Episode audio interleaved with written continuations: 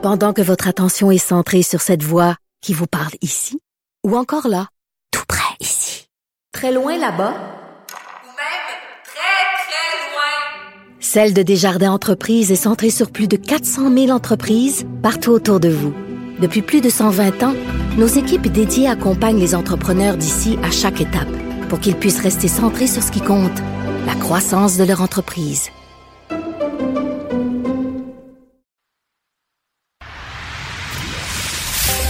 D'une halte routière à l'autre, aux quatre coins du Québec. Là-haut sur l'autobus. Cube Radio. Cube Radio. Rouler dans les coulisses des élections québécoises. Antoine Bon mercredi à tous. Aujourd'hui à l'émission, dans Sherbrooke, on ne parle que du choc électoral entre Christine Labrie de QS et Caroline Saint-Hilaire de la CAQ. Mais il y a un candidat libéral, et oui, François Weiss, un entrepreneur qui, entre autres, est propriétaire du vignoble Bromont. Et comme libéral, évidemment, il dit préférer le rouge. Mais d'abord, mais d'abord, c'est l'heure de notre rencontre quotidienne avec Rémi Nadeau. Rémi Nadeau. Tout a été mauvais. Ça a été un spectacle désolant. C'était triste de voir ça. Antoine Robitaille. On sait bien, vous voulez faire du nationalisme. Mais non, on veut justement contrebalancer cette délocalisation-là politique. La rencontre. Un jour, on fera notre débat. Oui, oui, bien sûr. Métal sur métal. C'est un moment de vérité. La rencontre. Nadeau. Robitaille. Bonjour Rémi Nadeau. Bonjour. Rémi Nadeau est chef de bureau parlementaire à l'Assemblée nationale pour le journal et le journal. Donc, on fait encore une fois aujourd'hui l'analyse sportive de la journée électorale. Toi qui es comme dans une tour de contrôle à Québec où tu reçois les informations de tous les reporters sur le terrain. On commence par le débordement du jour. Oui, ben écoute, c'est extrêmement malheureux de voir qu'il y a eu euh, du saccage, un vol, des méfaits euh, au euh, bureau du député libéral de Marquette, Enrico Ciccone, qui a été l'objet de menaces aussi, et de voir en même temps des menaces qui ont été proférées à l'endroit de Marois Risky, qui a fait l'objet de harcèlement de la part d'un individu. donc, la même journée, on apprend tout ça et ça malheureusement envoie un signal euh, vraiment désolant de ce qui peut euh, se produire euh, présentement, même chez nous au Québec. on a parlé en début de semaine des mesures de sécurité autour des, chefs de parti. là, on parle des, députés.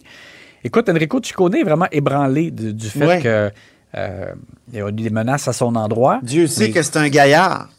Oui, oui, bien c'est certain. c'est un, joueur de hockey. C'est un costaud. Euh, mais de voir donc que non seulement il y a des menaces à son endroit, mais que euh, on rentre dans le bureau de circonscription, euh, on vire tout à l'envers, on vole des ordinateurs. il y a eu des menaces et, et donc des menaces à l'endroit de Marois Risky et, du harcèlement. Donc ça, écoute, hmm. Il y a des, évidemment, ils ont porté plainte à la police et dans le cas de Marois Risky, il y a un individu qui a été accusé formellement. Mais tu sais, ah l'homme a été remis en liberté.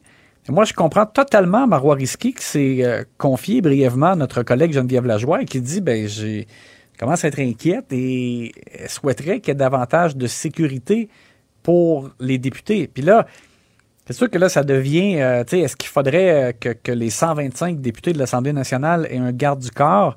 Euh, comme par exemple les ministres, là, c'est pas évident de répondre à cette question-là. Mais est-ce qu'on peut penser à quelque chose? Marois Risky disait à ma collègue Geneviève, est-ce qu'il ne pourrait pas y avoir comme un, petit appareil, comme bouton panique, là, je ne sais pas comment ça peut mm-hmm. fonctionner, un peu comme un pagette, mais, euh, mais c'est malheureux, évidemment, qu'on en soit à se poser ce genre de questions-là. S'il vous plaît, de grâce, même les, des gens qui sont en colère contre des élus, euh, il faut euh, vraiment prendre un grand respire et se rappeler que la façon de montrer son opposition à un député, un, élu, c'est de voter euh, pour un autre candidat. Mais ben oui. Mais en tout cas, moi aujourd'hui, il y avait un bain de foule. Dominique Anglade s'est promené au carrefour de l'Estrie ici à Sherbrooke, puis ça s'est extrêmement bien passé, même que ça a été un baume, je pense, pour elle, parce qu'elle avait encore eu un début de journée difficile. J'ai trouvé les gens très polis, tout ça. Ça m'a rassuré parce que, euh, tu sais, dans l'atmosphère de polarisation puis d'agressivité montante en lien avec la COVID, les médias sociaux, euh, les chambres d'écho, euh, j'avoue que j'ai été assez rassuré.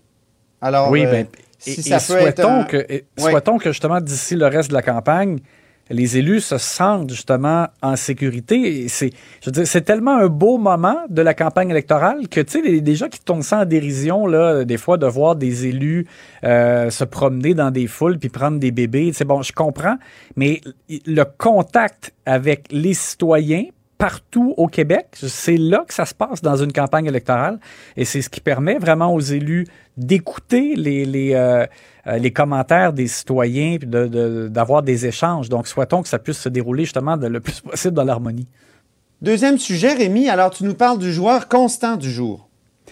Oui, je trouve que Paul Saint-Pierre Plamondon a quand même un bon début de campagne électorale. Euh, des observateurs qui lui reprochaient un peu d'avoir mis du temps à parler de, des mesures pour le portefeuille des Québécois, mais bon, c'est un choix. Il a voulu marquer le coup en début de campagne sur la question euh, nationale, la question de la langue, euh, miser sur euh, les forces du Parti québécois, puis ce qui, ce qui différencie le Parti québécois. Mais aujourd'hui, il est arrivé avec donc sa, sa proposition pour redonner de l'argent aux Québécois en cette période d'inflation. Et je trouve que quand même, il y a une logique. Ils ont toujours dit, on veut aider davantage euh, les gens qui en ont le plus besoin. Et c'est ce que fait la proposition du Parti québécois. Euh, ils voudraient donc donner euh, un chèque de 750 dollars pour ceux euh, qui gagnent 80 000 dollars et moins et 1200 dollars, ça c'est beaucoup, pour les gens qui gagnent 50 000 dollars et moins. Euh, donc, il y a vraiment un coup de pouce. Oui. C'est pas une baisse. C'est pas une baisse d'impôt, donc M. Monsieur euh, PSPP là, euh, euh, prive pas l'État de revenus de façon euh, récurrente. Et c'est vrai que ça vient euh, faire un baume là, à court terme pour ceux qui en ont le plus besoin. Ça va prendre un tableau dans le journal, hein? parce qu'il y a tellement de propositions euh, Ah, pour le clair. portefeuille que ça en est mêlant. Moi-même, euh, qui suis ça tous les jours, là, euh, je suis mêlé, euh, Rémi. En Ben, c'est évidemment, c'est ça accentu- bientôt. C'est accentué par le fait qu'il y a cinq partis en plus. Donc, il y a cinq Oui. propositions. Il y a des choses qui se recoupent. Il y a des choses différentes. Alors, dans le cas de PSPP, pas de baisse d'impôt, mais euh, un coup de pouce comme ça. Ce qui est un peu particulier, c'est qu'il s'était moqué lui aussi des chèques envoyés par le gouvernement caquiste le printemps dernier. Mais, mais ceci étant, on peut pas lui reprocher, par contre, parce qu'il disait ça va profiter euh, aux riches aussi, tout ça, euh, parce que c'était les, les personnes qui gagnaient 100 000 dollars et moins. Euh, bon, Monsieur PSPP, donc lui met ça à 80 000 et moins, et, et le montant est beaucoup plus élevé pour ceux qui gagnent 50 000 dollars et moins. Donc c'est davantage ciblé. Euh, Et de façon générale, tu sais, c'est ça, je, je le disais d'entrée de jeu, mais je trouve que, tu sais, il a fait le choix de se présenter en chemise, les, les, les manches roulées. Il, est- il a l'air vraiment comme enthousiaste, euh, Ouais. relax. Donc, je pense qu'il a rien à perdre et ça paraît. Euh, pour l'instant, en tout cas, je trouve que ça, ça va bien. On dirait qu'il il se sent euh, vraiment à l'aise. Ça contraste un peu avec Québec solidaire hier qui nous a annoncé sa baisse de taxes. Moi, il y a un lecteur qui m'a écrit euh, ce matin que quand Pierre Fitzgibbon va aller manger au Toqué, euh, il ne payera plus de taxes. C'est ce qui est- si si le- la, la mesure de, de- de- de Québec solidaire là, qui veut éliminer la TVQ sur euh, les, euh, les, les restaurants euh, est, est appliquée. J'ai- Exact. Moi, je trouve que- je trouve que dans le comme, cas- euh, comme illustration. C'est ça, dans le cas de QS, c'est- c'est moins fidèle euh, à leur philosophie euh, et c'est- c'était étonnant. ça. Tu veux me parler maintenant de l'équipe en désavantage numérique? Ben, c'est évidemment le Parti libéral du Québec de Dominique Anglade. Alors, euh, comble de malheur, une autre candidate euh, a décidé de retirer sa candidature euh, pour des raisons personnelles. Ça a été révélé ce matin par La Voix de l'Est. Alors, c'est comme une autre tuile et en même temps, euh, ben, toi et Nicolas Lachance, vous aviez euh, révélé ce matin que le candidat dans Côte-du-Sud, donc dans le secteur de Oui. Montmagny, Sylvain Lemieux, oui. et c'est ça qui est d'accord avec le troisième lien de, de Éric Duhem. Euh, Dominique Anglade a décidé de le garder quand même. On comprend pourquoi il manque déjà beaucoup de candidats. Mais Oui, c'est ça, ça, ça pousse la chef dans ce temps-là à être euh, favorable à, à, comment dire, à aux esprits libres ouais. et aux ça, discours comme- différents. Elle se trouve dans une situation où elle n'a pas le choix de tolérer des écarts avec ce qui devrait être, on dirait, une, ligne de parti, pourrait-on dire, là, pour qu'il y ait une, pour qu'il y ait une logique là, dans les, euh, le- le- l'esprit d'équipe et les positions de, de l'équipe. Mais, mais bref, donc c'est comme encore un joueur de moins, étant donné qu'elle a euh, perdu une autre euh, candidate. Euh, continue de marteler qu'inquiétez-vous pas, il y aura 125 euh, candidats, mais c'est extrêmement ardu. C'est sûr que ça, ça la suit partout. Et au moins, comme tu l'as dit tantôt, euh, elle a enfin quitté la grande région de Québec où ça allait vraiment pas bien. Oui. Et, et là, en Estrie, ben, tu disais un bain de foule euh, où elle a été bien accueillie. Fait que j'imagine Oui. que ça va faire du bien à son moral. Ah, je pense que ça a été un baume pour elle et son équipe euh, cet après-midi. Vraiment, euh, elle a rencontré notamment une nouvelle citoyenne qué- québécoise, canadienne d'origine marocaine, là, qui était vraiment très contente de rencontrer Dominique Anglade. Puis là, les membres de l'équipe lui ont dit, ben, est-ce que vous voulez vous joindre à l'équipe de bénévoles euh, du candidat euh, local, libéral? Euh, elle a dit oui, j'aimerais bien. Donc, tu sais, ça, ça- je pense que ça a fait du bien parce que les tuiles se sont multipliées, d'autant plus, Rémi, qu'aujourd'hui, on a encore été obligé avec l'autobus de s'arrêter sur le bord du chemin. Il y avait vraiment une odeur de roussi dans, l'autobus. Alors, on n'a jamais su ce qui, ce qui est- ce qui, ce qui provoquait cette odeur-là ou d'où elle venait, son origine, mais on est reparti puis on l'a pu sentir. Alors, je ne sais pas trop ce qui a euh, brûlé, mais Un écureuil qui s'est logé dans le moteur. Puis que... oui, c'est ça, exactement. On termine avec le beauté de placement du jour. Oui, je l'appelle comme ça parce que Québec solidaire a présenté son plan pour la mobilité durable Québec-Lévis.